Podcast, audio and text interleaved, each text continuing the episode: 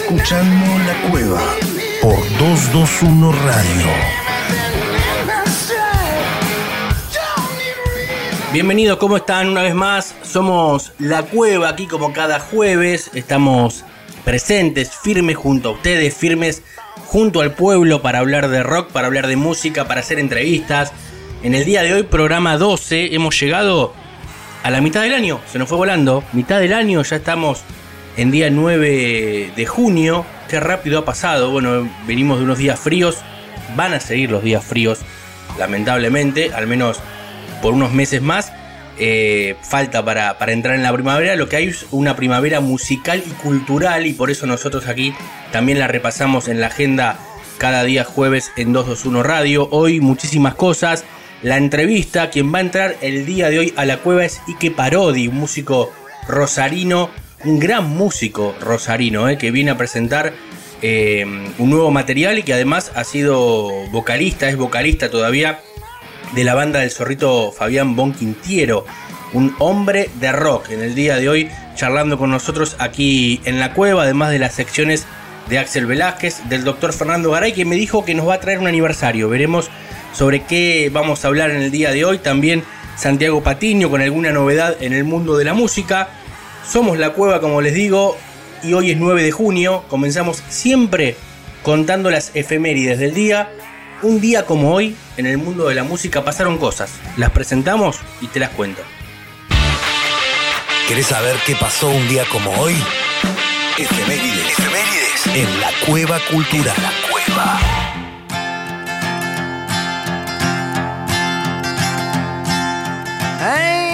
9 de junio de 1941 nace John Lord, músico británico famoso por haber pertenecido al grupo Deep Purple.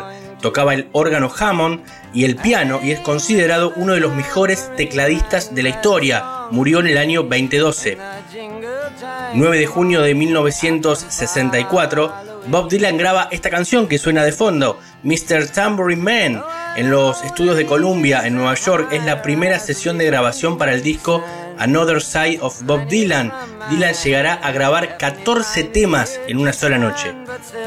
9 de junio de 1978 nace Matthew Bellamy, cantante, compositor, pianista, guitarrista y líder de Muse, la banda británica. La revista Total Guitar lo pone en el puesto 29 entre los mejores 100 guitarristas de todos los tiempos. Un 9 de junio de 1978, los Rolling Stones publica Some Girls, el disco que fue grabado en Francia en dos etapas con la producción de Mick Jagger y Kyle Richards, acreditados bajo el seudónimo de The Glimmer Twins. Y un 9 de junio de 1986, Genesis con Phil Collins lanza Invisible Touch, un discazo, ¿eh? promocionaron 5 singles, llegaron al número 1 en Inglaterra y al número 3 en Estados Unidos. Ese disco vendió más de 6 millones de copias y en la gira llenaron el estadio de, Wembley en 4 oportunidades. Terrible discazo que cumple aniversario el día de hoy. Hasta acá las efemérides de este día 9 de junio. Nosotros, como siempre, nos vamos a ir en la previa a la sección de Axel Velázquez escuchando una de las canciones. Vamos a festejar el cumpleaños del líder de Mus con una canción un poquito pesada. Vamos a ponerle onda y vamos a ponerle potencia a este jueves aquí en 221 Radio. En un ratito la entrevista con Ike Parodi y la sección de Axel Velázquez, del doctor Fernando Garay, Santiago Patiño, la agenda, bueno, muchísimo más de aquí al final de la cueva.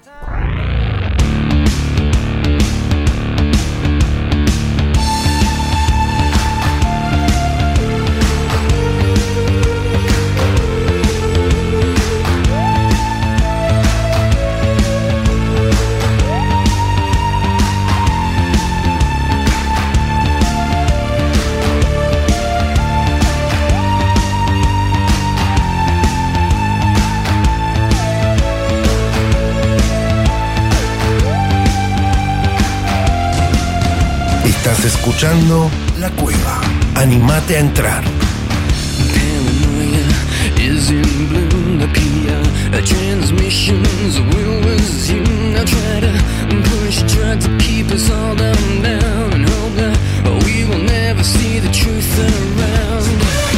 Another promise, another scene, another a package like to keep us trapped in. La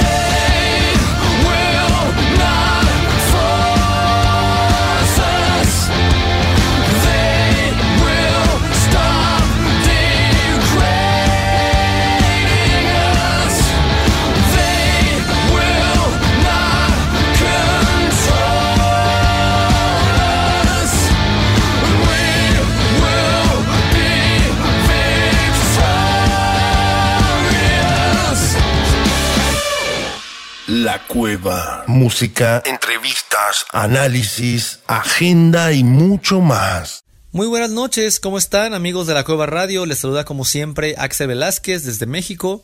Muchísimas gracias a Damián Puma Gaspari por permitirme una vez más estar aquí como cada jueves para hablar con ustedes de música. El día de hoy les quiero hablar un poco acerca de uno de los temas que en lo personal he encontrado más atractivos en todo este mundillo del rock. Uno de los temas que de vez en cuando olvidamos, pero siempre está tan presente desde los orígenes mismos del género. Y es el papel del rock en las guerras, es decir, el rock bélico, sus principales canciones, sus exponentes y su radical importancia en la contracultura del siglo XX. Bienvenidos a la cueva.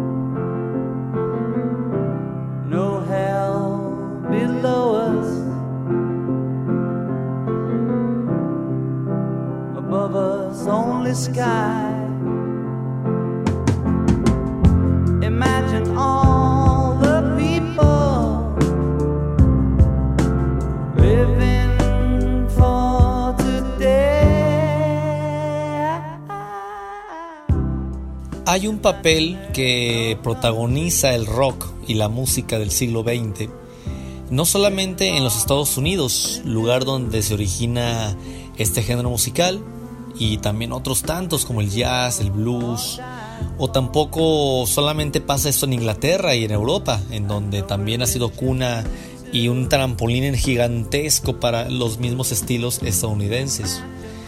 En realidad esto ocurre en todos lados, en todas las áreas, en todas las geografías, en donde a través de la música se ha tomado como un abanderamiento de la libertad y de la, de la liberación mental y de la crítica de las personas hacia las injusticias que nos rodean día con día. En todos los episodios de la historia humana siempre han pasado este tipo de reivindicaciones que a través de una letra, de una película, de un concierto, de una pintura, de una obra de teatro, de una expresión artística, intentan representar el dolor de algo que simplemente no es justo, simplemente no se puede permitir, pero que aún así siguen ocurriendo y a veces los grandes líderes mundiales suelen hacer la vista gorda y pretender simplemente que no ven, como decía Bob Dylan en Blowing the Wind. ¿Cuánto tiempo debe volver a un hombre y fingir simplemente que no ve? Este es el poder de la palabra, de la letra, de los sonidos y de la música. Y vamos a comenzar con un acontecimiento que es bastante doloroso, bastante eh, impotente todavía recordar cómo sucedieron esas cosas y cómo algo así nos pudo pasar a la raza humana, la Primera Guerra Mundial. Hablamos del conflicto bélico más sangriento hasta ese momento que la humanidad había presenciado, pero va a haber una batalla con la cual quiero comenzar este relato. Resulta que en 1917, el 12 de octubre, se libró una batalla en Bélgica llamada la Primera Gran Batalla de Passchendaele. Esta batalla va a ser narrada majestuosamente y como solamente ellos lo van a poder hacer, Iron Maiden, van a narrar en la canción llamada Passchendaele van a resumir el dolor, la furia y la carnicería y el sufrimiento de una generación que fue testigo de cómo muchachitos de 16, 17, 18 años van a morir en las trincheras, de frío, en el alambre de púas, y que eran amigos de infancia, de escuela, y que no se van a volver a ver jamás.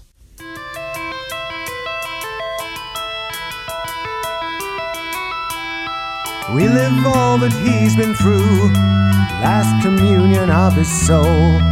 Rust your bullets with his tears. Let me tell you about his years.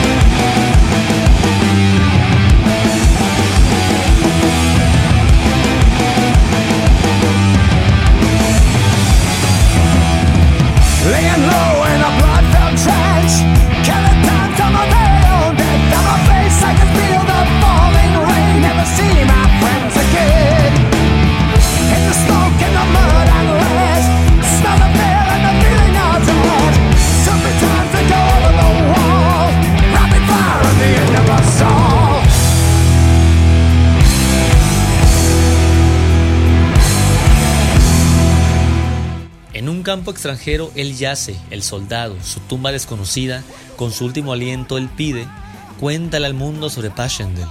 Revive todo lo que ha pasado, la última comunión de su alma, oxida sus balas con lágrimas, déjame que cuente su vida.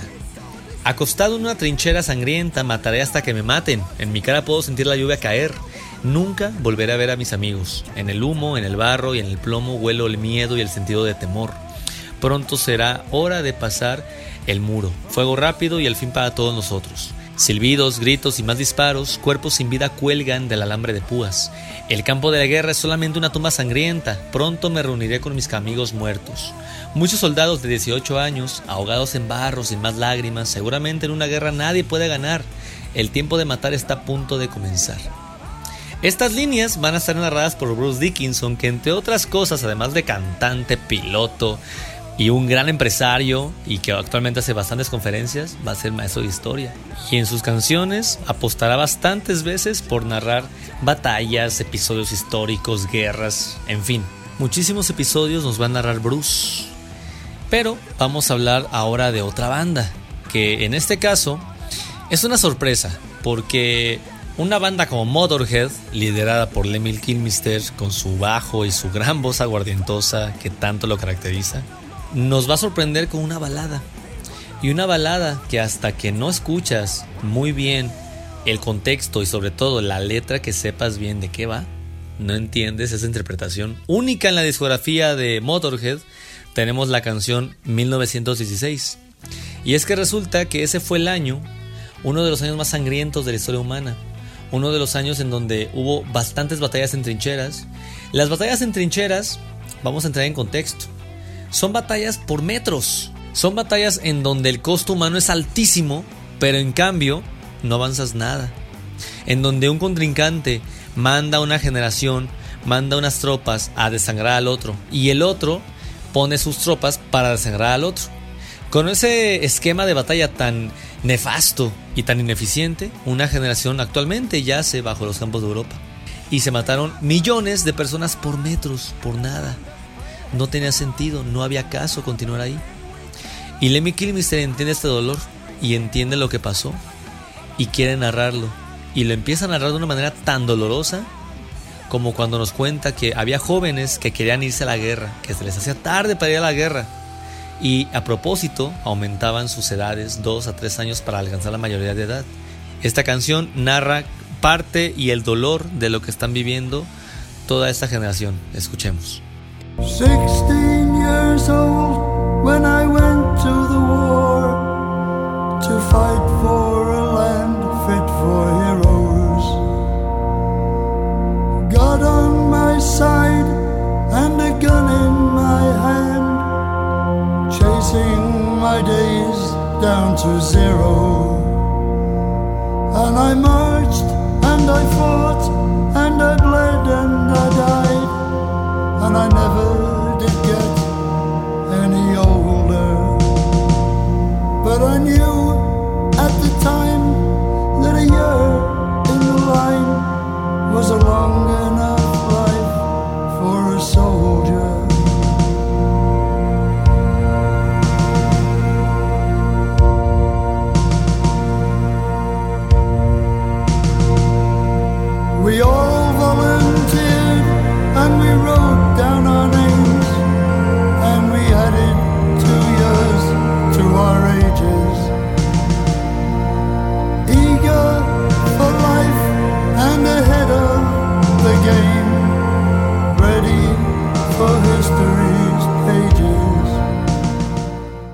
Esta letra rompe el corazón.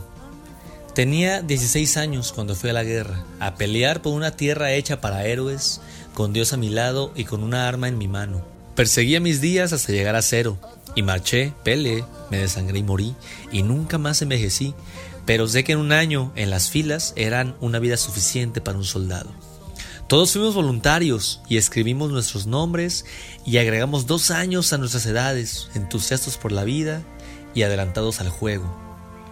Y luchamos, peleamos, insultamos hasta defender la posición. Miles de hombros con hombros, una sed por los unos, fuimos alimentos para las armas. Escuché a mi amigo llorar y se hundió hasta las rodillas, tosiendo sangre y gritando por su mamá. y me agaché a su lado y así es como murió, aferrándonos como niños unos con otros. Y yacía en el lodo, entre tripas y sangre, y lloré mientras su cuerpo se enfriaba, y llamé a mi madre, pero nunca vino. No iba ni medio día y ya había diez mil caídos, y ahora nadie recuerda nuestros nombres. Este es un testimonio severísimo, crudísimo, porque entre otras cosas, la Primera Guerra Mundial, por el absurdo de la guerra, no existen tantas miniseries ni películas que reivindiquen lo que pasó en esta guerra, porque ¿qué vas a enorgullecerte de algo así? Pero si hay una canción crudísima, muy directa, y que va a hablar en otra latitud, en los años 70, en otro contexto histórico y de guerra, tenemos a la banda del heavy metal más importante, Black Sabbath, y nos va a hablar de War Pigs, de los cerdos de la guerra, de los encargados de hacer de, la guerra un negocio, los altos generales, los dirigentes que no tienen corazón, y que por qué ellos se van a movilizar, por qué ellos tienen que pelear si tienen el poder para mandar a la gente a la muerte segura. Y esto se narra en el tema de apertura del disco Paranoid de 1970, War Pigs. Generals gathered in their masses, just like witches at black masses. Evil minds that plot destruction. Sorcerer of death's construction. In the fields of bodies burning. As the war machine keeps turning. Death and hatred to mankind. Poisoning their brainwashed minds. Oh, Lord.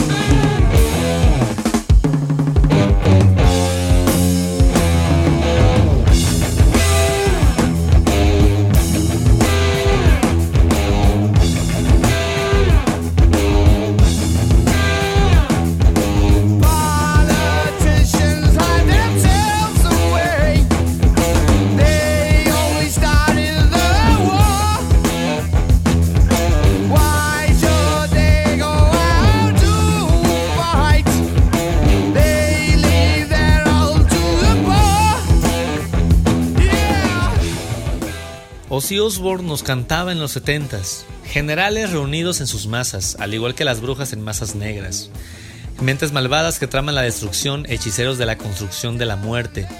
En los campos arden los cuerpos, mientras la máquina de guerra siga girando, muerte y odio a la humanidad, envenenados sus mentes lavadas de cerebro. Los políticos se esconden, solo comenzaron la guerra, ¿por qué deberían salir a pelear? Dejan ese papel a los pobres, sí señor. El tiempo dirá en sus mentes de poder hacer la guerra solo por diversión, tratar a las personas como peones en el ajedrez, esperar hasta que llegue el día de su juicio. Ahora en la oscuridad el mundo deja de girar, cenizas donde arden sus cuerpos, no más cerdos de guerra tienen el poder. La mano de Dios ha golpeado la hora, día del juicio, Dios está llamando de rodillas, los cerdos de la guerra están arrastrándose, pidiendo misericordia por sus pecados. Satanás riendo extiende sus alas, sí Señor. ¿Qué tal? Ozzy Osbourne cantándonos con, estas, con estos versos, con esas letras, en una época en la que la guerra de Vietnam es la que predominaba en los 60s y a la que muchos rockeros le van a dar duro y con todos los hierros porque era una guerra también absurda. Imagínate una generación fresca de la vida en los 60s con los Beatles, con los Rolling Stones, con The Doors, bailando en el rock psicodélico, con el pop, con el rock and roll, con la Beatlemania, toda la, la efervescencia de artistas y que de pronto corras el riesgo de ir a Vietnam a una muerte segura, es que esto no se podía controlar. ¿Sí? Esta gente tuvo las agallas de hablar de esto. Y bueno, algo que también estaba muy reciente en la historia de, de, los años 60 en Estados Unidos y en Europa también, era la Segunda Guerra Mundial. Tenía apenas 15, 20 años de haber ocurrido y todavía estaban bien presentes en las mentes colectivas de las personas. Y también estaba en la mente de unos, de unos greñudos de Estados Unidos que se inventaron el punk. Los Ramones nos dejan este legado y esta gran canción clásico a día de hoy, Blitzkrieg Bob.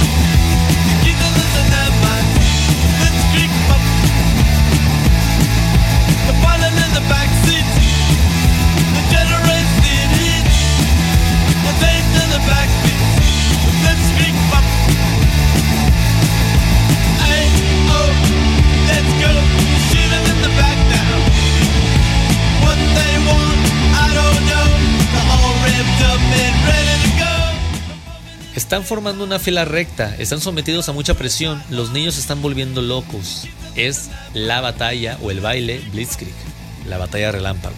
Se están apilando en el asiento de atrás, están generando vapor caliente, vibrando con el ritmo de fondo, el baile Blitzkrieg, el baile relámpago. Hey todos, vamos, ahora les disparan por la espalda.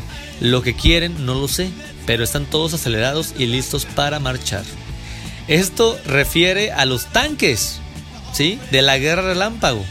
Las divisiones por tierra, y por eso es que dice que se están apilando todos en el asiento de atrás esperando a salir. Y aquí vamos a hacer una mención muy especial a una canción que en lo personal se me hace una obra de arte. Es un tema de Pink Floyd. Roger Waters, Richard Wright, Nick Mason y David Gilmour nos van a regalar esta joya. Vamos a referirnos esta vez, otra vez a la Segunda Guerra Mundial, pero específicamente a la batalla de Inglaterra, cuando ya todos caen en manos de los nazis, y que solamente eh, Inglaterra va a soportar solita ella el peso de la guerra. Y de esta manera, en el día, el cielo azul desaparece. Y los ingleses le van a decir adiós, adiós, cielo azul. Y Pink Floyd nos va a cantar Goodbye Blue Sky.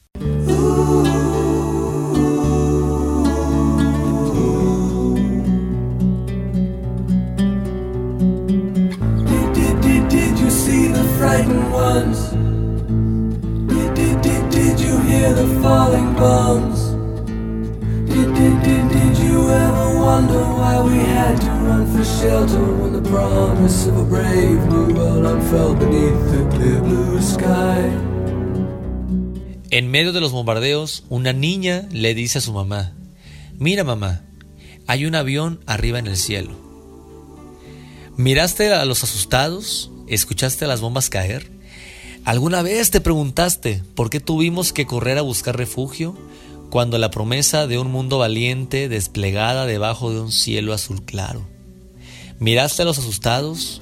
¿Escuchaste las bombas caer? Las llamas se han ido, pero el dolor perdura. Adiós, adiós, cielo azul. Adiós. Así sin más, en una canción muy breve, pero con una atmósfera sonora y, eh, que da escalofríos sumergirse en ella. Pero por eso Pink Floyd son magníficos. Y nos podemos seguir. Pero para terminar, les traigo un tema de los siempre polémicos, subversivos y también muy contradictorios y antisociales, en el sentido de, de protesta, los fabulosos Rolling Stones con una canción que se llama Dame Refugio, en la que muestran cómo es que una generación pide eso, refugio, sálvame, no puedo estar aquí, necesitamos escondernos, en donde nos hablan de una tormenta que nos está amenazando, en donde si no consigo algún refugio voy a desaparecer, y en donde se plantea que la guerra, niños, está a un disparo de distancia. ¿Ustedes se imaginan unas letras así de subversivas en un concierto masivo de los Rolling Stones? lo que puede llegar a impactar en la conciencia colectiva de mucha gente en ese momento. Cuando tú prendías la radio podías escuchar letras así de Bob Dylan, de John Lennon. ¿Se imaginan eso? Pues ese es un claro ejemplo y los vamos a dejar con esta gran canción.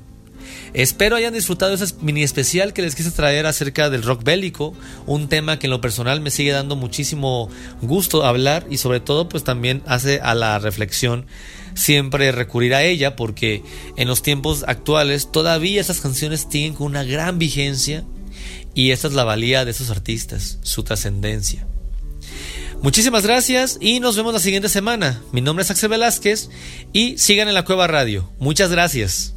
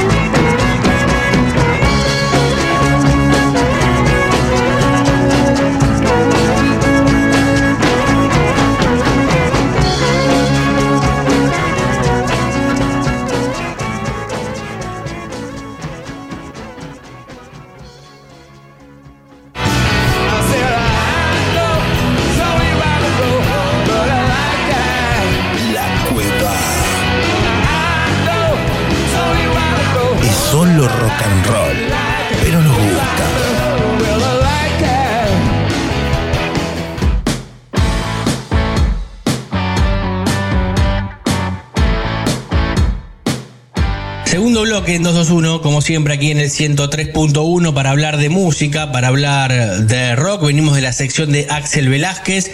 Es el turno, como cada jueves, del doctor Fernando Garay. Fer, ¿cómo estás? ¿Qué tal, Puma? Perfecto. Y como siempre, ¿sabes cómo me encontrás? Buscando discos. Buscando discos, exactamente. Y me encontré con uno que ya está cumpliendo sus 30 años Sí. desde el junio de 1992 en que salió un clásico ya de nuestra di- discografía del rock nacional, El amor después del amor de el Uh. señor Rodolfo Páez. Qué discazo. Primero de junio del 92, hace muy poquito fue la efeméride de los 30 años de Fito. Eh, la verdad que tenía que estar aquí en la cueva ese disco. Es increíble que se nos haya escapado el año pasado y en este comienzo. O Sí. Estabas esperando la fecha, estabas esperando la fecha. Estábamos esperando la fecha exacta Claro. para traerlo a nuestra discoteca, a nuestra mesa de trabajo. Y bueno, como siempre hacemos, hacemos un poquito el raconto. ¿Cómo llegaba Fito a este, a este disco, a su séptimo disco Claro. de estudio que iba a sacar Fito allá en el junio del 92? Bueno, como hacemos un poquito de historia. Fito Sí. Rosario del 63, Claro. va a ser el, el nombre de su primer disco, nacido Sí. en 1963. Bueno, la mamá murió cuando él era muy chiquitito, tenía unos meses, lo cría el papá, empleado municipal de Rosario, la abuela y la tía abuela son las Sí. que lo van a criar entre los tres. Lo van llevando a Fito, que muy ya jovencito, chiquitito, se apasiona por la música, por el folclore primero, y después entra a eh, formar eh, grupos de rock, grupos este, así un poquito amateur, Neolalia y Real, Sí. hasta que lo ve a Charlie en un teatro en Rosario con la máquina de hacer pájaros. Y entre ver a Charlie en vivo y escuchar los vinilos de los Beatles, dice: Ya está, yo voy por ahí. Esa es la Claro. mía. Le voló, le voló la cabeza todo eso. Qué bárbaro. Entre los dos le volaron la cabeza y le pegó para ahí. Y ya de muy joven, muy joven, después de estos grupos un poco amateur, es convocado y detectado por Juan Carlos Baglietto Claro. para que pase a formar parte de su banda en el rol de tecladista, Sí, compositor, claro. coros y arreglador de los temas. Claro, Con qué incre- 19 es años. in- Increíble, tan joven, increíble, recién terminando el secundario y ya forman parte de, de esa, de esa movida que era la trova rosarina, ¿no? Y venía Baglietto. Exactamente. Exactamente, tiempos difíciles, disco debut de, de Juan Carlos Baglietto. Sí. algún, algún programa lo vamos a traer. Bueno, me Esos gusta. primeros discos de, de Baglietto con, Sí, con Fito. Tiempos difíciles en el 82, Actuar para Vivir en el 83, Baglietto, en los tres primeros discos de, de Baglietto participa este, Fito en este multirol, podemos decir, ¿no? Claro. Teclado, compositor, arreglador. Todo. O sea, era el, el- era el niño prodigio de- Claro. del rock. ¿no? exactamente, exactamente. Eh, bueno, se, se produce todo un suceso, ¿no? Los discos de el disco debut de Baglietto vende muchísimo y ya lo detecta Charlie. Lo detecta Charlie y dice, vení para acá, tengo que presentar clics modernos, vas a ser el tecladista de la banda, así que ahí nomás, deja Baglietto en palma con Charlie en la gira de presentación de clics modernos, participa en Piano Bar Sí. como, como tecladista el, el disco siguiente de Charlie y ahí nomás comienza la carrera solista de Fito con Del 63 en el 84, Giros en el 85, La La La a dúo Sí. con Luis Alberto Spinetta en el Terrible. 86, Ciudad de Pobres Corazones en el 87, De Pobres Corazones, recordamos la tragedia, Claro. una persona mal desequilibrada con problemas este, de, de salud mental asesina a la abuela, a la tía abuela, a la empleada doméstica que estaba embarazada. Claro. Tremendo, una tragedia tremenda que, que casi lo, lo destruyó a Fito Mm. psicológica y emocionalmente. Al año siguiente saca Hey, al año siguiente Tercer Mundo y ya a partir de ahí comienza lo que va a ser la gestación de esta bomba atómica, Terrible. como decir, del rock nacional. Una bomba atómica, exactamente. Que ahí va sonando una de las canciones para ponernos en, en sintonía con este discazo. Bueno, ahí está, muy bien nuestro operador, la rueda mágica. Qué, la qué rueda temazo, mágica Qué temazo. son, son- es, bueno, ahí has dado en la tecla. La rueda mágica es el único de los 14 temas que va a estar en coautoría firmado por Fito Páez y por Charlie García. Y por Cuenta la leyenda que Fito lo tenía casi terminado y que dice, no, no, se voy a dejar una estrofa para que, para que venga el, para que venga el flaco de Charlie y, y- y la remate. Cae Charlie al estudio, le muestra el tema, Mm. Charlie cuenta la leyenda que se pide un Bloody Mary y, y en un ratito, en un ratito cierra la- las estrofas que faltaban y graban la rueda mágica que también participa Andrés Calamaro. Sí, en los coros. Claro. pone unos versos en Madrid a Andrés Sí. Calamaro, que según cuenta la leyenda andaba por ahí recién iniciando con 900 dólares en el bolsillo y un teclado Sí. debajo del otro del, del brazo, De dando Rodríguez. vuelta por, por España.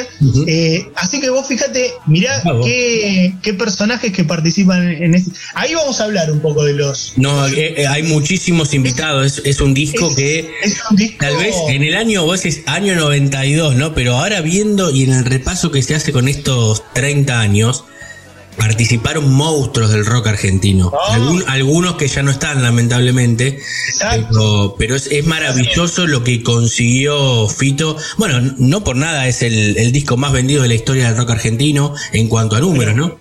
Bueno, eh, mira, eh, como siempre decimos, eh, con, los, con las ventas de discos en nuestro país no hay un registro confiable al cual podamos recurrir y tirarles la data a nuestros amigos oyentes, decir tal disco vendió tanto. Sí.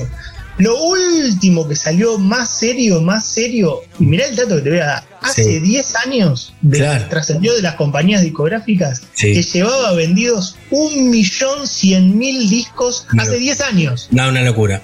Una locura. Además, otra cosa, como decís vos, en Argentina, en toda esa época, eh, comenzó una época de piratería de CDs que era terrible.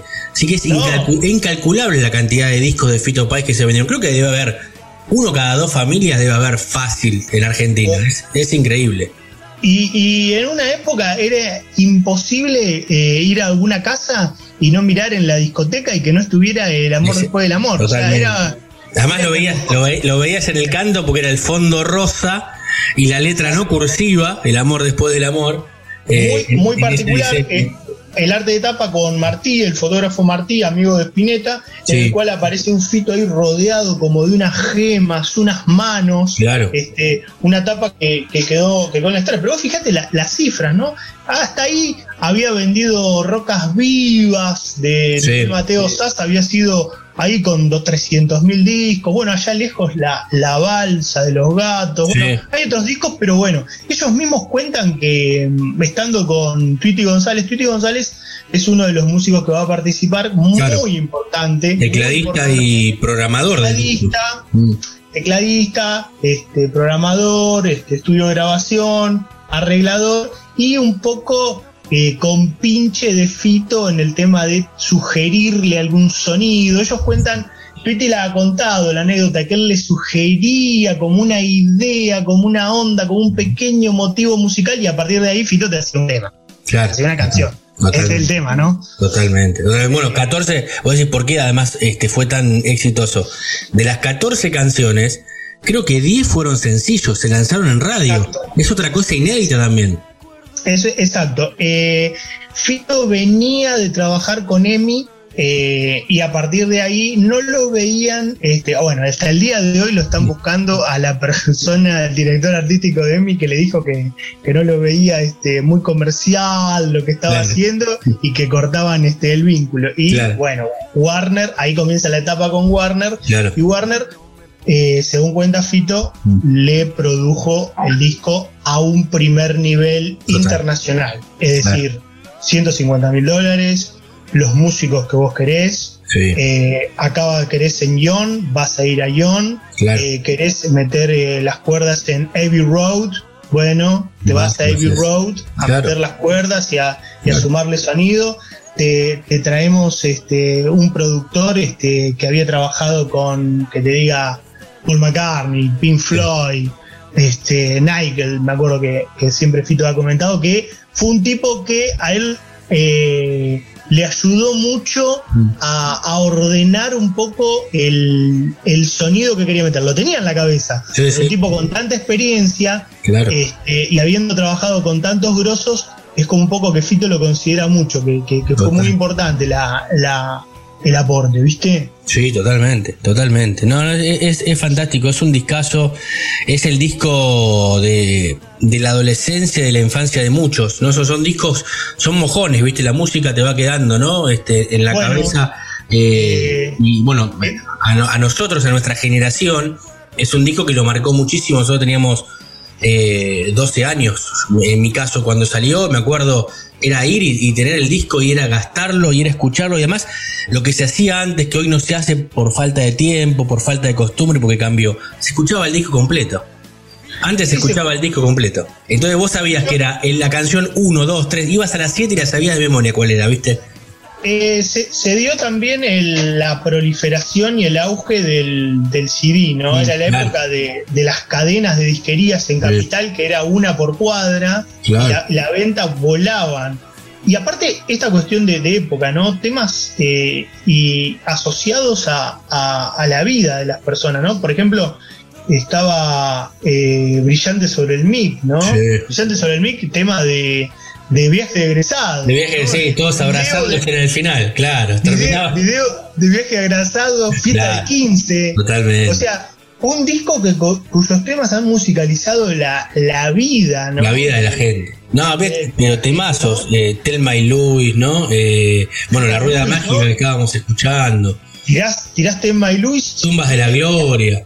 Y, a- y acá tenés, y acá tenés un detalle muy interesante. Sí. El tema de los invitados, y está muy Ah, eso digas retomamos ahí. Con, con Telma y Luis, por ejemplo. En Telma y Luis estaba muy de moda la película de.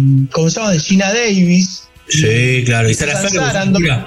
Sarah Susan. Sarandon, Susan. Sarandon. Sí. Este, así que es, es un poco vivenciar y a través de las, de las voces este, de Celeste Carballo, de Claudia Puyó, Fabi este, Cantilo. Fabi Cantilo, vivenciar la, la, la película, ¿no? Eh, ca- Cada, cada tema genera imágenes, Claro. cada tema es una Claro. historia, cada tema está relacionado con alguna anécdota o momento de nuestra vida que y- y- instantáneamente nos, nos lleva a, a vivenciar eso. Sí. Y otra cuestión con los invitados, ¿no? Eh, en, esta, en, esta, en esta cuestión, porque están este, Spinetta, Claro, el flaco. eh, el flaco Spinetta, que ya no está, Sí. eh, Pétalo de Sal. Está, como dijimos, Fabiana Cantilo, Celeste Carballo, Claudia Puyol, Charlie García, Calamaro, Mercedes Sosa, Fabián Sí. Gallardo. Claro. Pero ¿qué es lo que logra Fito, por ejemplo? Que sigue siendo en todo momento un disco de Fito. Claro, exacto. Todos los, todos los otros son invitados y cada uno lo que aporta está buenísimo. Sí, pero juega su los- rol de, de- de tercero, digamos, como que le da su toque, pero es Fito, no deja de ser Fito. Es un, viste, el invitado no se come al disco, no lo tapa. Sí, porque no, no es un disco de duetos, no es un disco compartido, o sea, es, es mi disco y yo te, te requiero para esto, es así. Exacto, te requiero para esto. Dame ese colorcito que yo sé que Mercedes Sosa, esa estrofa la va a decir como no la dice nadie. Eh, no sé, la Puyó va a gritar, este, pero, pero con esa onda Janis Joplin que solo Claro. ella le puede dar. Sí, total. Y Está todo calibrado y puesto en su justa medida, ¿viste? Todo, todo, todo, todo. Incluso, bueno, eh, vos recién mencionabas a, a Tweety González, otro esencial en el disco, en, en- en las guitarras es Ulises Butrón, otro que no está, eh, que es, es maravilloso también el trabajo que se ha hecho. Sí, Bu- Butrón en guitarras, eh, Badalá en el bajo y Colombres en batería. Un poco. Dani Colombres, que hoy, que hoy está con León tocando. Daniel Colombres. vino acá y nos visitó Claro, en, la, en la ciudad de La Plata, en el Coliseo, con, con David Lebón. Sí, bueno, es- esa era como la, la- la formación base. Y después todos estos, estamos comentando que le dan ese colorcito, esa perlita, esa guirnalda a cada uno de los temas. Terrible. Y, y fí- fíjate lo importante que es. eh, estamos desarrollando cada, cada tema también y los que han participado. Lo importante que ha sido este disco, que bueno, ahora se viene la gira de Fito, eh, ya está confirmada, la gira eh, 30 años del amor después del amor, va a estar en el Movistar Arena aquí en septiembre, pero va a recorrer Chile, va a ir a Uruguay, va a ir a México, va a ir a Estados Unidos, en Europa, o sea, comienza en el 2022 y va a terminar en el 2023 en Argentina, no sé cuánta cantidad de shows va a hacer Fito Páez, va a ir a Rosario, obviamente siempre a su Rosario natal, eh, pero además confirmó que lo va a regrabar las mismas canciones con otros invitados. Sí, exactamente. Esa es una muy buena noticia y esperemos que ese proyecto se pueda concretar porque la verdad que estaría espectacular. Y ya trascendieron algunos de los invitados Ah, a que ver. Estaría sondeando para regrabarlo. Eh, los 14 temas con invitados. Según puedo trascender, eh, según trascendidos, convocaría Caetano Veloso, Sí.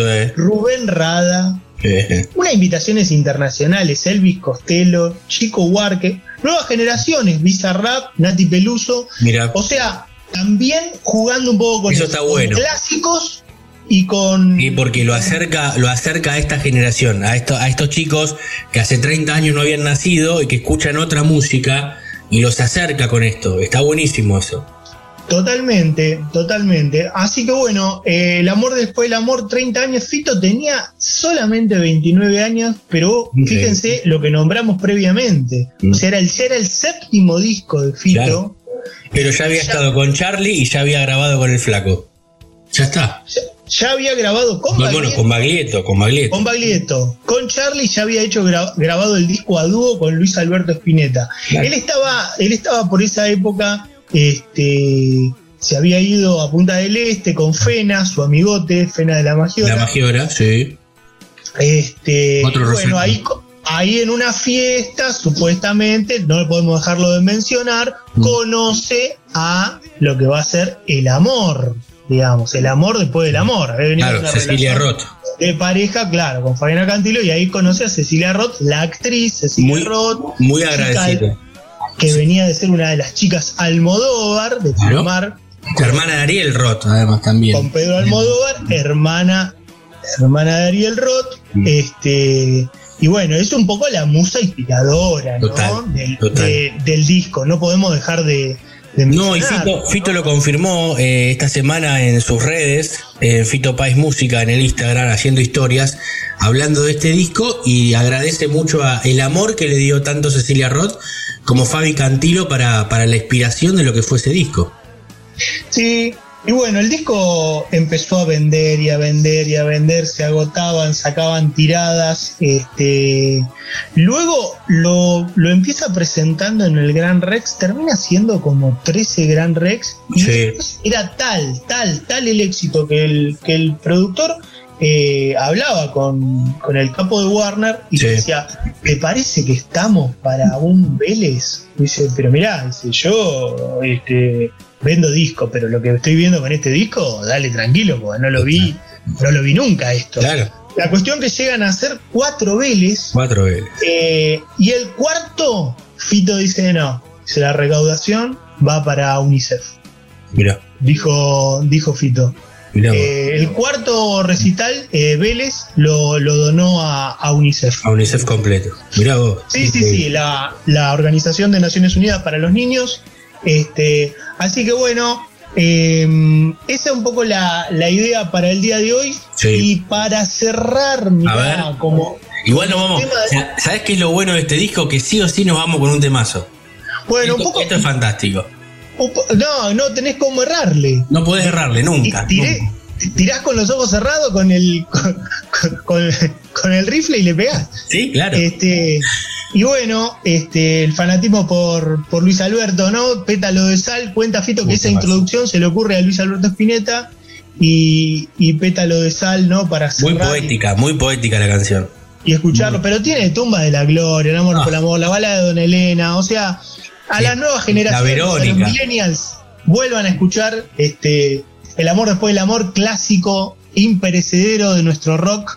Así que bueno, te traje esto, no sé, si te gustó, No, fantástico, fantástico. Ah, bueno. Gracias, gracias porque lo esperábamos, lo esperábamos. Está buenísimo, eh, eh, además, Sí. en el mes del 30 aniversario, hablar de este disco de, de Fito Pais. Lo merecíamos aquí en la cueva y también los oyentes del otro lado agradecidos, Fer. Bueno, nos vamos entonces con Pétalo de Sal, este temazo hasta el próximo jueves. Pétalo de Sal, Fito y el Flaco, y me quedo acá buscando algún otro disco.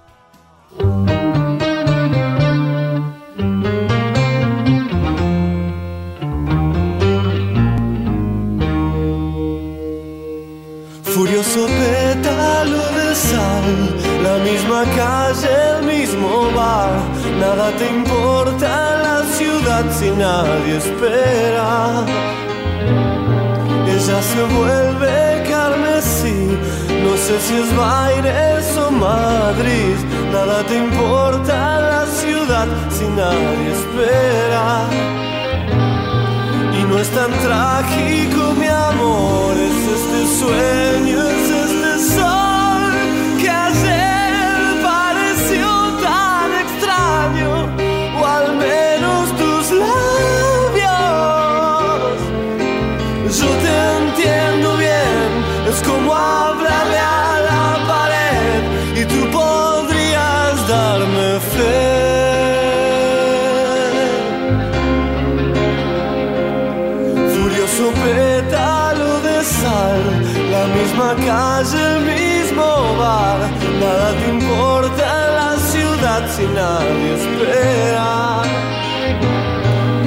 es tan trágico, mi amor, es este sueño, es este sol que ayer pareció tan extraño, o al menos tus labios.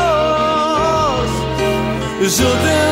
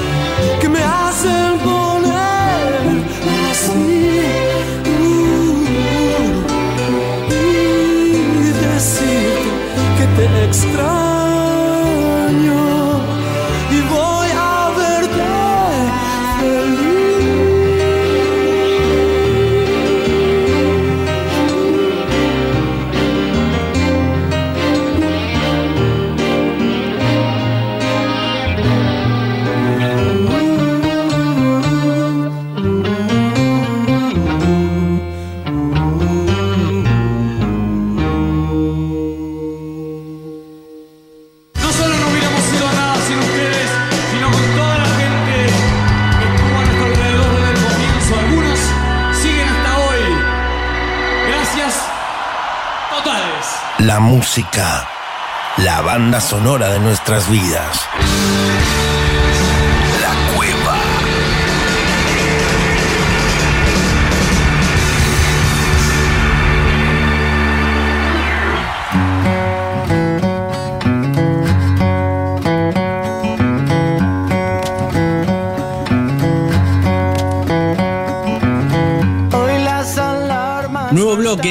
2.1 Radio, llega el momento de las entrevistas. Aquí en La Cueva hablamos con músicos, con artistas y aprendemos también de ellos. Y en esta oportunidad nos damos un lujazo porque recibimos en la cueva a Ike Parodi, que nos va a hablar de todo lo que está haciendo, que es muchísimo, y además presentando nueva música, que es lo que nos gusta. Ike, ¿cómo estás? Hola, muy bien, muy bien. Muy contento acá de, estar trabajando y promocionando para, para un show. Sí, es buenísimo. Es buenísimo eso, estás, estás presentando Mama, pero además, eh, hablando de shows, ahora el 23 de junio en el Teatro Fundación Astengo en, en Rosario van a estar tocando con los picantes.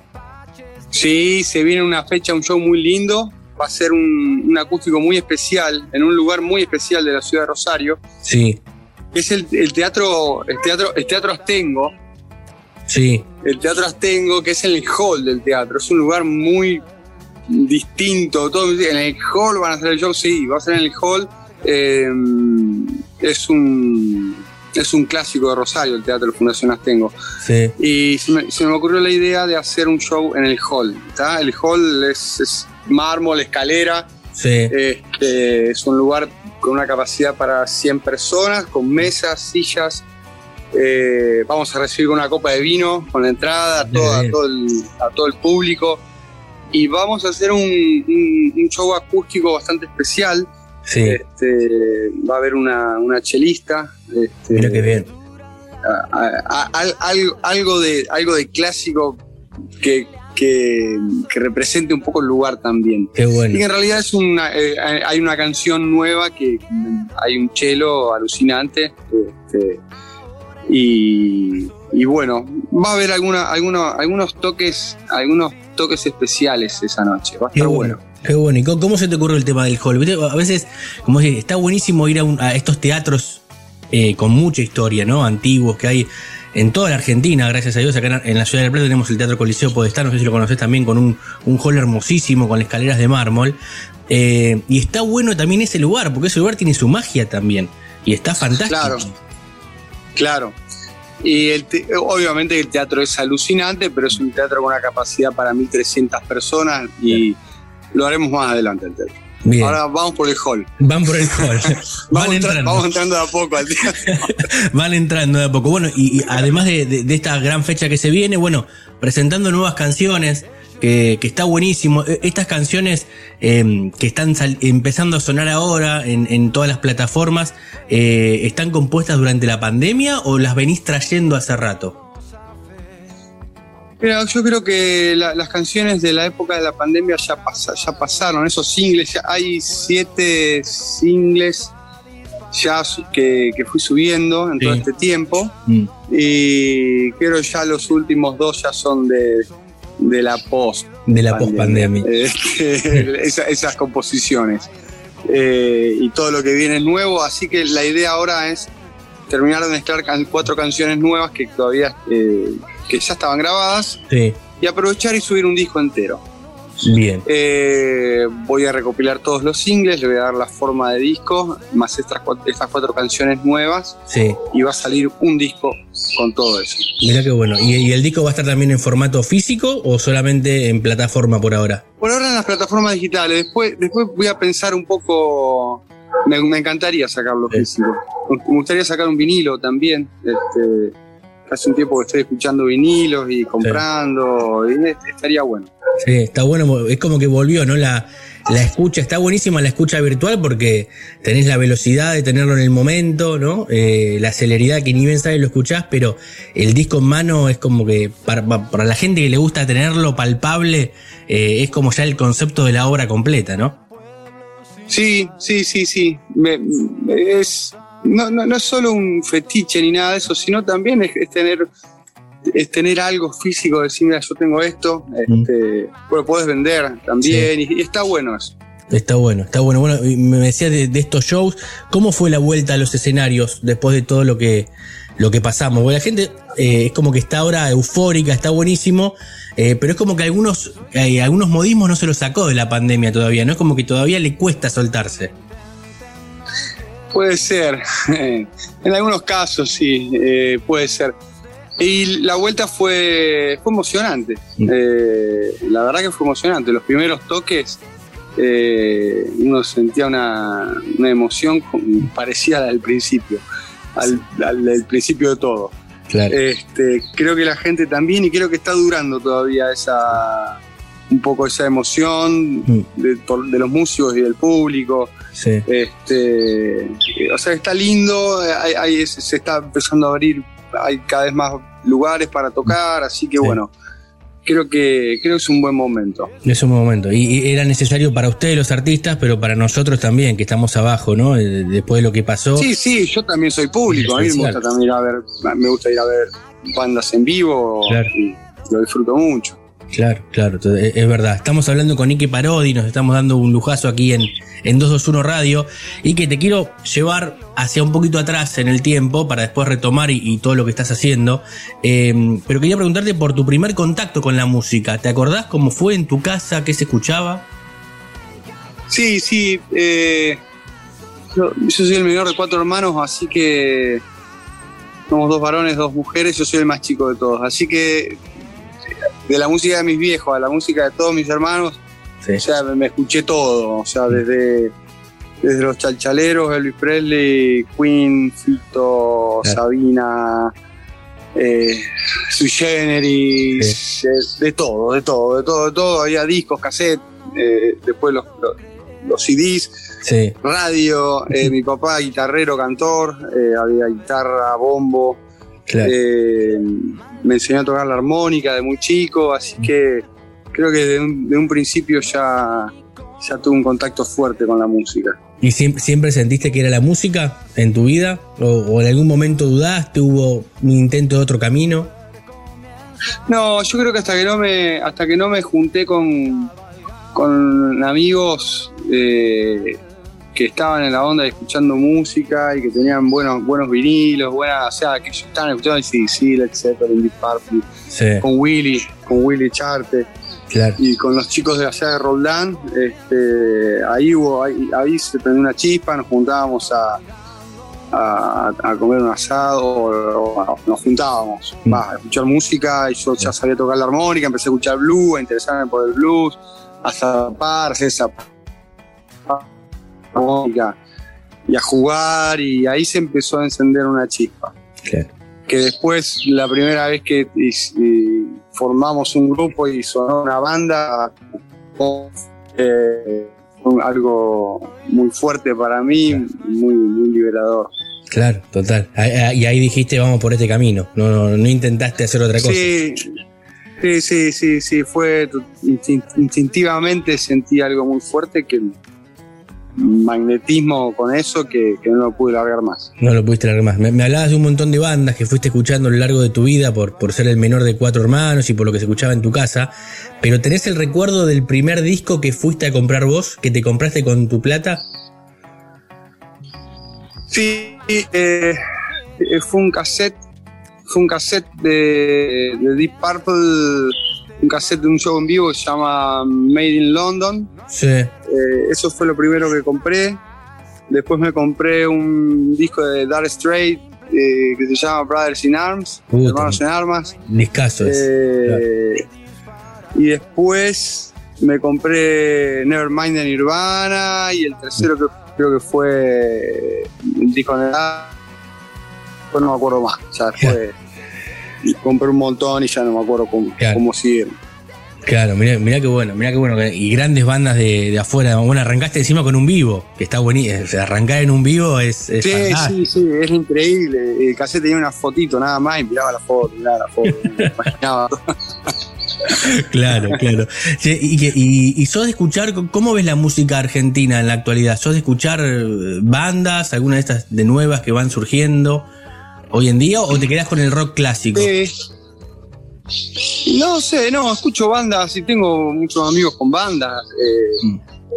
eh, me gustan los chicos Vaca de acá de Rosario, me gusta Yamireto, me gusta lo que está haciendo Willy con, con Arge, con Pau Soca, con Pachi, Castaño. eh, me gusta un montón de acá, los chicos de Fluido me gustan. Sí. Me gusta Cielo Raso.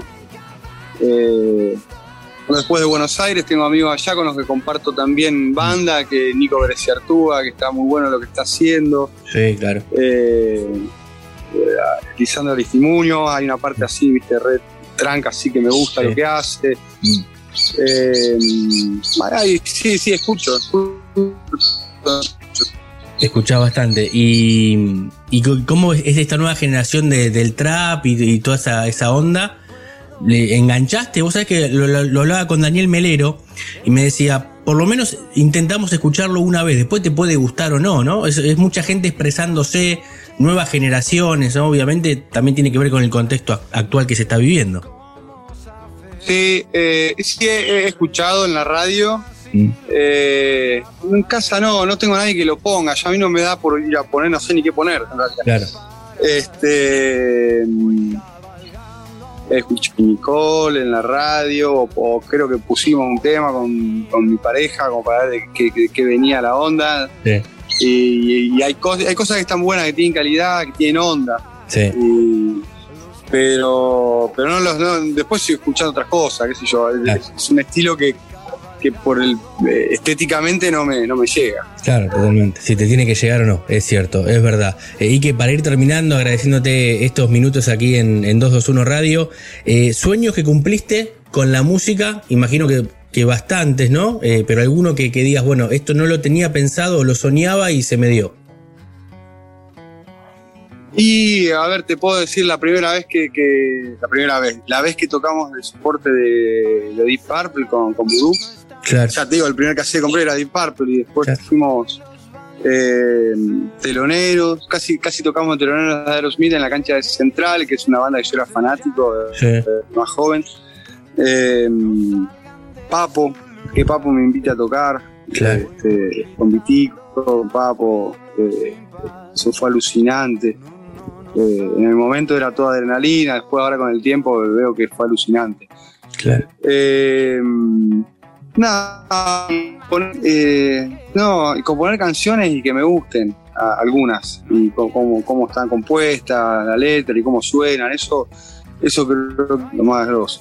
Lo más grosso, bien, bien. ¿Y pendiente que te quede algo que soñabas de chico y que todavía no lo pudiste conseguir o, o que estás buscándolo? No sé, ahora no, no, no sé, no, no, no tengo, no tengo algo así, si particularmente quiero esto. Claro. Es- se, va viendo, en el- se va viendo en el camino y me voy, me voy sorprendiendo ya a esta altura.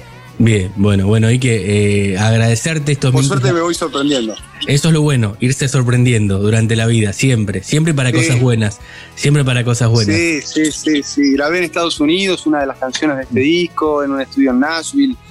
Eso no tenía planeado y se me dio y bueno, por eso te digo que me voy sorprendiendo en el camino.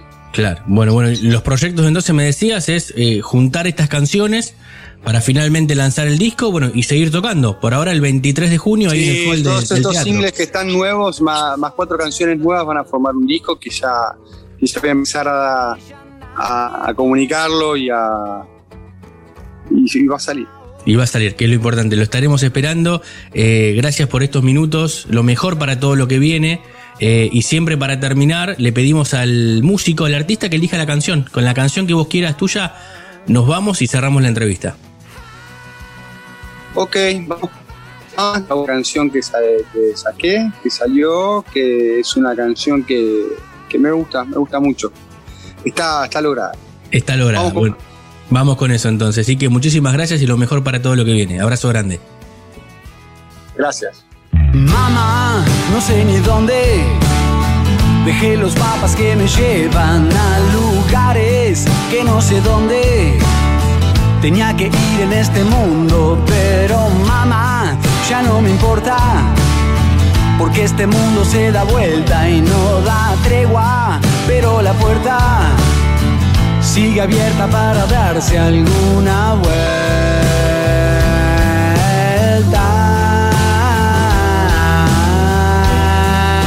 Mamá, ¿cuál es mi nombre? El que me dieron o el que está en mi documento. No tengo tiempo para saber si es adentro o es afuera, donde me queman. Los pensamientos no me paran de morder y voy descalzo en dirección a otro lugar sin pensar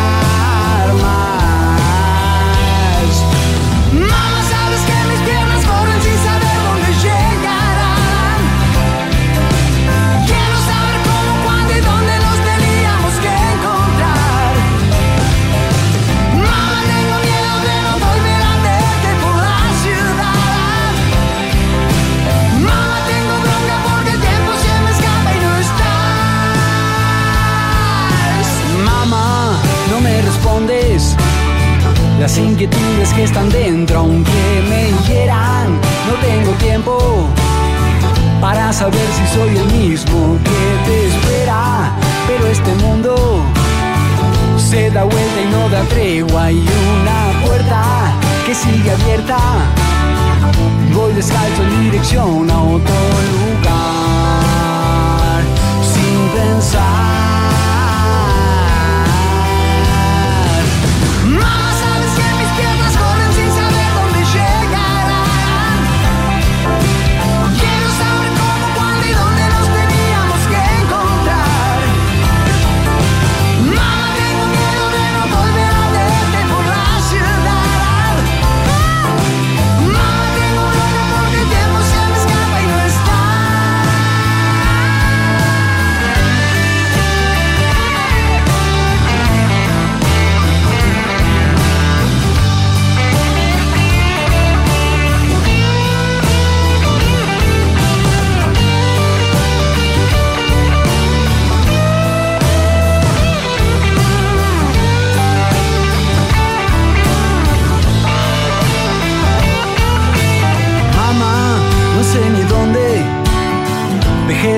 Que me llevan a lugares que no sé dónde tenía que ir en este mundo.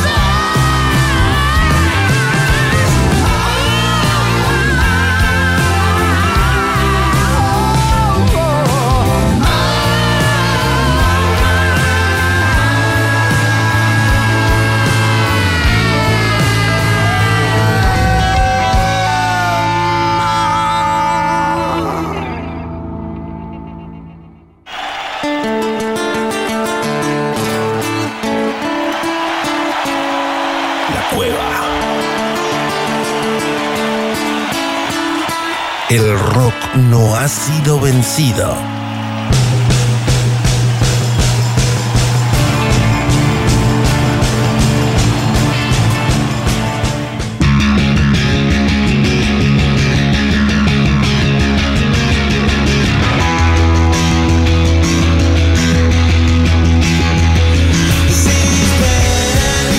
Última parte de la cueva, eh, seguimos aquí como siempre, como cada jueves, hablando de música, hablando de rock eh, y también escuchando cosas nuevas, como la que está sonando de fondo, pero el que nos va a contar de quién se trata es Santiago Patiño, como siempre. Santi, ¿cómo estás?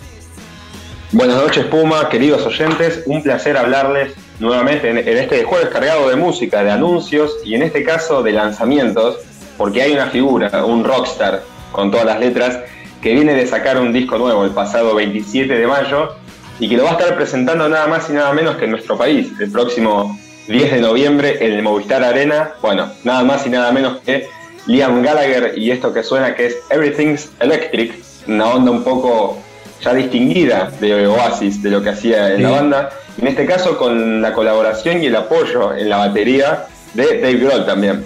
Mirá vos, con Dave Grohl en la batería, claro, Liam Gallagher lo teníamos, obviamente eh, es inconfundible su voz, eh, yéndose un poquito del estilo Oasis, ¿no? Lo, charlábamos cuando pensábamos en este disco para traerlo en el día de hoy, que salió hace unos días nomás, 27 de mayo, muy fresquito, ¿eh? estamos a 9 de, junio, no tiene ni dos semanas en la calle y ya empieza a sonar en todos lados.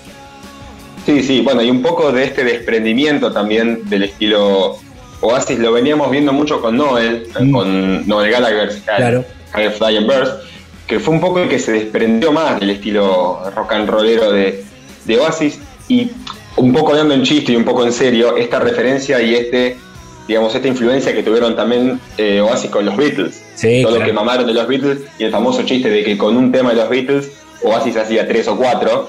Bueno, eh, Noel ya se había desprendido un poco de, de ese estilo. Vos fíjate que eh, Liam con los, con los discos que fueron eh, As You Were en 2017 y, y Why Me también, Why Not en 2019, Claro. todavía mantenía un estilo muy, Sí. muy Oasis. eh, más allá de que incor- incorporen, por ejemplo, guitarras acústicas, seguía un poco en ese rasgueo y en ese estilo muy, por ejemplo, Rock and Roll Star, bueno, Claro. Wonderwall, eh, ni hablar obviamente, Live Forever, son baladas clásicas y un estilo muy marcado de Oasis que se veía también en lentos eh, de Liam Gallagher, Sí. que como decíamos recién en este disco, Come On You Know, que salió el pasado 27 de mayo, logra un poco desprenderse, eh, tanto en, en el tema que lleva el mismo nombre del disco que ya vamos a estar escuchando, como en Everything's Electric, bueno, con Dave Grohl en la batería, un estilo completamente distinto. totalmente distinto. Más allá que en las giras vos decías, va a venir acá a Argentina el, el 10 de noviembre, va a estar aquí en el Movistar Arena. Y seguramente en el repertorio siempre hay un, par de canciones de, de Oasis. No pueden dejar de tocarla ni, ni Noel ni, ni Liam, no más que estén peleados y siempre se busque. La gente, cada vez que sale un disco, y bueno, ¿y cuándo vuelve Oasis? Bueno, están peleados a muerte hace mucho tiempo. Va a ser muy difícil. Me parece que hay que seguir pensando en la carrera solista tanto de Liam como ahora con su tercer disco, como de Noel, ¿no? Sí, también es el hecho de que hay mucha, mucha puja. Yo creo que también está la parte de, de la prensa europea, de qué tanto se, se fomenta la, la- la pelea, la discusión, y por otro lado, que tanto se fomenta la posible unión, porque Claro. fíjate que hace poco supuestamente, o mejor dicho, Noel dijo que supuestamente eh, Liam le habló para decirle, por favor, eh, reunámonos, armemos Oasis de vuelta, no aguanto más. Liam desmintió eso. Sí. Al tiempo apareció Liam a decir que Noel un día levanta el teléfono y le dice, oh Liam, please, please, hurry. Una cosa así, viste, como de, por favor, armemos Oasis de vuelta, Sí. no somos el uno sin el otro. Y Noel salió a desmentirlo. Eh, lamentablemente lo que vemos en el último tiempo, la única conexión que mantienen es la música que quedó, que escuchamos, Sí. y la pasión por el Manchester City. Los, Sí, los dos claro, son hinchas, los, los dos les gusta el fútbol y son fanáticos del Manchester City y del Kun Agüero sobre todo, Claro. que ahora ya es el jugador de, de- de tanto de fútbol como del City. Yo creo que esa es la única pasión que, que mantienen y la única unión que hasta el día de hoy se puede ver. Lamentablemente estamos como tal vez lejos. Ojo, no hay que atinarse, puede pasar cualquier cosa. Pero dadas las discusiones, las diferencias, eh, estamos lejos. Estaría bueno que por una cuestión de aniversario, de, de tantos Sí. años del lanzamiento de algún disco, mismo formación de la banda, se dé una cosa así. No sé si una gira, pero tal vez un mega show en Wembley podría ser, por ejemplo, una cosa Sí. así en Inglaterra podría prestarse. Pero mientras tanto, Noel por su cuenta, Liam por la suya, desprendiéndose de, de Oasis en este nuevo disco, que ya es el, el tercero como solista. El tercero como solista de, de Liam, sí, igual, más allá de eso, volviendo rápido a, a la pelea, vende también la pelea. O sea, vendería muchísimo Oasis Sí. juntos, pero vende mucho la pelea. Eh, hay gente que los banca también a cada uno por su lado, eh, y eso está buenísimo. Bueno, en este caso, volviendo a este, a este disco, tratando de buscar el sonido propio, Liam Gallagher, ¿no? Como vos decís, desprenderse un poco de Oasis, más allá que es muy difícil, ¿no? Sacarse algunos modismos, algunas cosas, pero buscar el sonido como, como artista solista. Sí, sí, sí, sí, como artista solista, marcar, dejar su huella. Y, A ver, la música siempre tuvo influencia por todos lados. Eh, siempre dicen que con los, sin los Beatles Oasis no hubiera existido y así Claro. con un montón de bandas. Sí. Yo creo que incluso las bandas más grandes y, y más históricas hoy tomaron cosas de otras bandas, incluso mismo los Beatles y los Stones con cosas del jazz y del blues Claro. en las primeras épocas. Eh, entonces, eh, por, por eso es interesante esto, que Liam Gallagher se desprende de Oasis, se desprende de lo que él mismo hizo con su hermano, Claro. pero hay un tema en particular que charlábamos recién en la previa, que no sé si decir que toma, porque tampoco es un plagio y no es una copia, pero sí es un estilo muy similar de los Rolling Stones y a una canción este, muy particular de la época de, de los 60, cuando todavía estaba Brian Jones con ellos, Sí. que se llama Not Fade Away. Y Sí, si a vos te parece y a los oyentes también, escuchamos, es otro de los tantos cortes que tiene este disco, muy parecido a los Rolling Stones, incluso con el grupo The LAs de los 80. Bueno, Sí. en este caso, si me dejas presentarlo y me das el lugar, Words in Need de Liam Gallagher, escuchamos un pedacito y seguimos.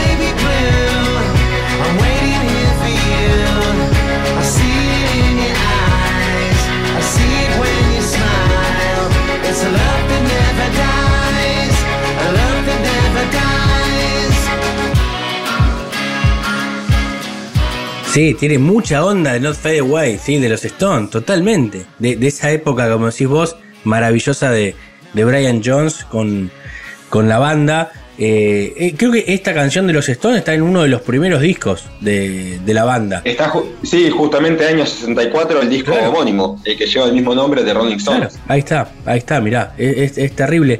Y es muy similar el, el sonido y, y la melodía por momentos también, ¿eh? Sí, sí, bueno, fíjate que los, los detalles de, de percusión que tenía Charlie Watts en ese momento, darle.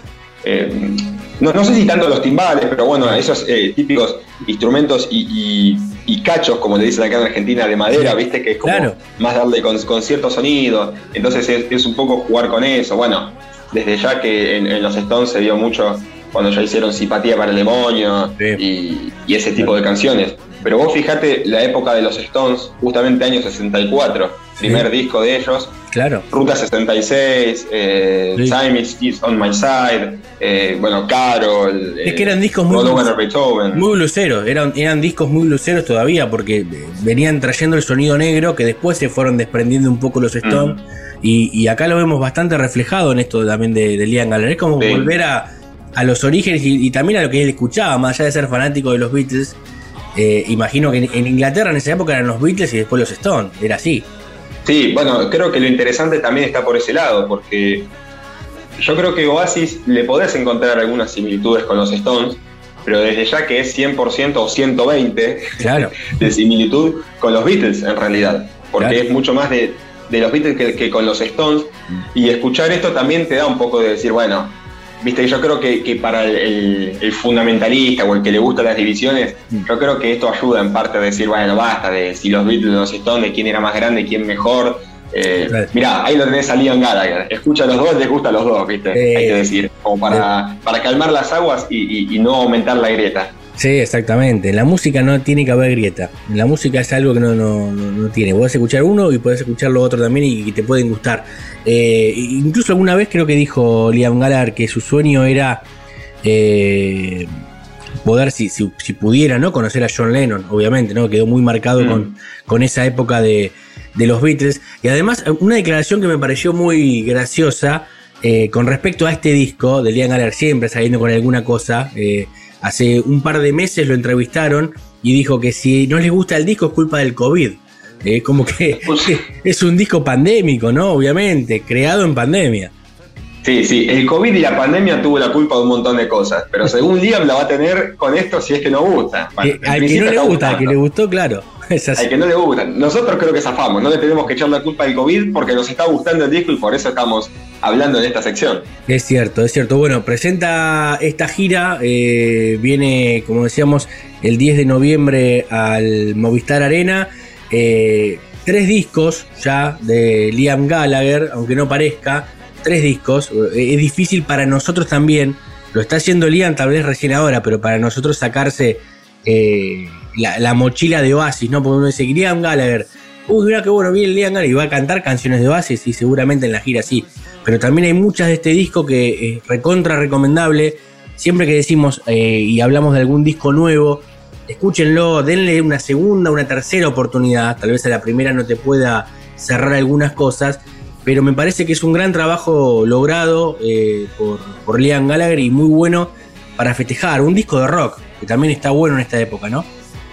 Sí, sí, sí, un disco de rock es un poco lo que decís vos, sacarse la mochila de, de Oasis, que a ver, temas como Wonderwall, como Live Forever, como Stand By Me los va a tocar, que es Van un poco estar. lo que demostró en, el- en el Unplugged que había sacado hace no mucho, Liam Gallagher justamente, Claro. donde Sí. hizo, hizo temas propios, pero también hizo los suyos, eh, los propios, perdón, y también los de Oasis, Claro. en esta versión acústica, que también es un poco lo que mantiene Noel, ¿no? O sea, es, a ver, la razón por la que Noel y Liam son lo que son es por Oasis, es por la banda, entonces yo creo que también es darle un poco a, a- a los fanáticos ese, ese mimo de decir, bueno, me cuesta salirme de Oasis, me Sí. cuesta como decir, che, estoy escuchando algo nuevo, pero yo creo que también el público, hablando de las grietas antes, yo creo que el público de Noel, a diferencia del de Liam, no sé si decir que abrió más la cabeza musicalmente por- porque es adjudicarle de algo que, que no sabemos, pero sí creo que logró acostumbrarse y entender otra me- otro, me- otro mecanismo de música, podríamos Claro. decir, Sí, otra sí. metodología, porque vos fijate que incluso Noel tiene cosas más de electrónica y de Claro, indie. claro. Yo creo que por el momento pareciera, o hasta hace poco parecía que Liam no se animaría para nada a tocarlo, o incluso que no le gustaría.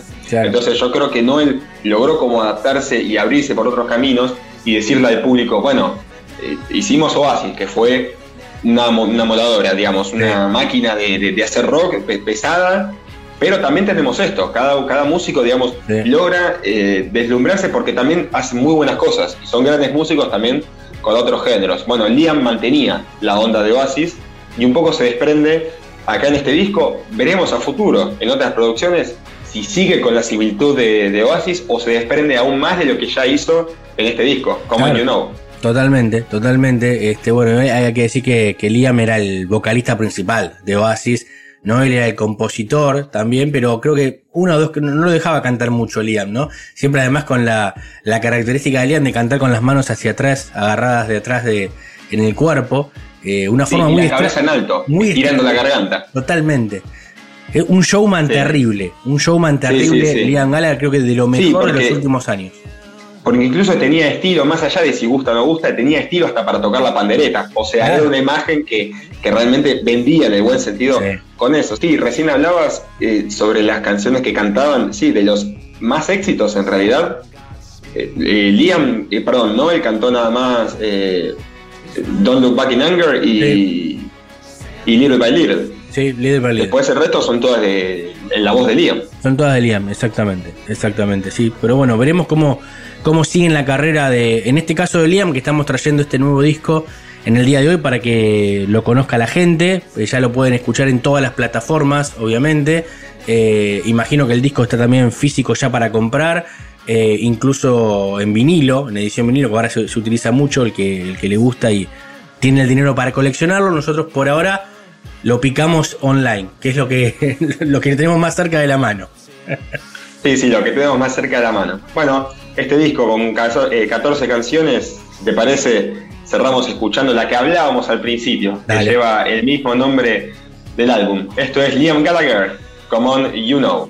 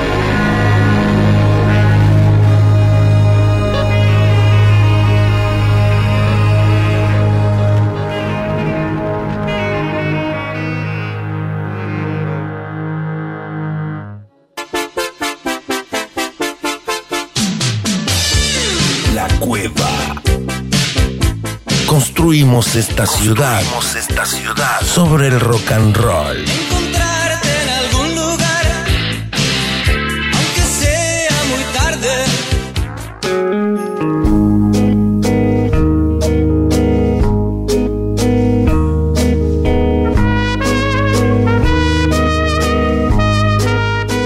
Y al final hemos llegado, como canta Enrique Bumburi en cada cierre de la cueva en esta segunda temporada. Terminado el programa 12, gran programa con la entrevista a Ike Parodi, eh, con la sección de Axel Velázquez, el 30 aniversario del disco de Fito Pais, El amor después del amor. Recién nos traía Santiago este nuevo disco de Liam Gallagher que va a venir aquí en el mes de noviembre a Argentina también a presentarlo.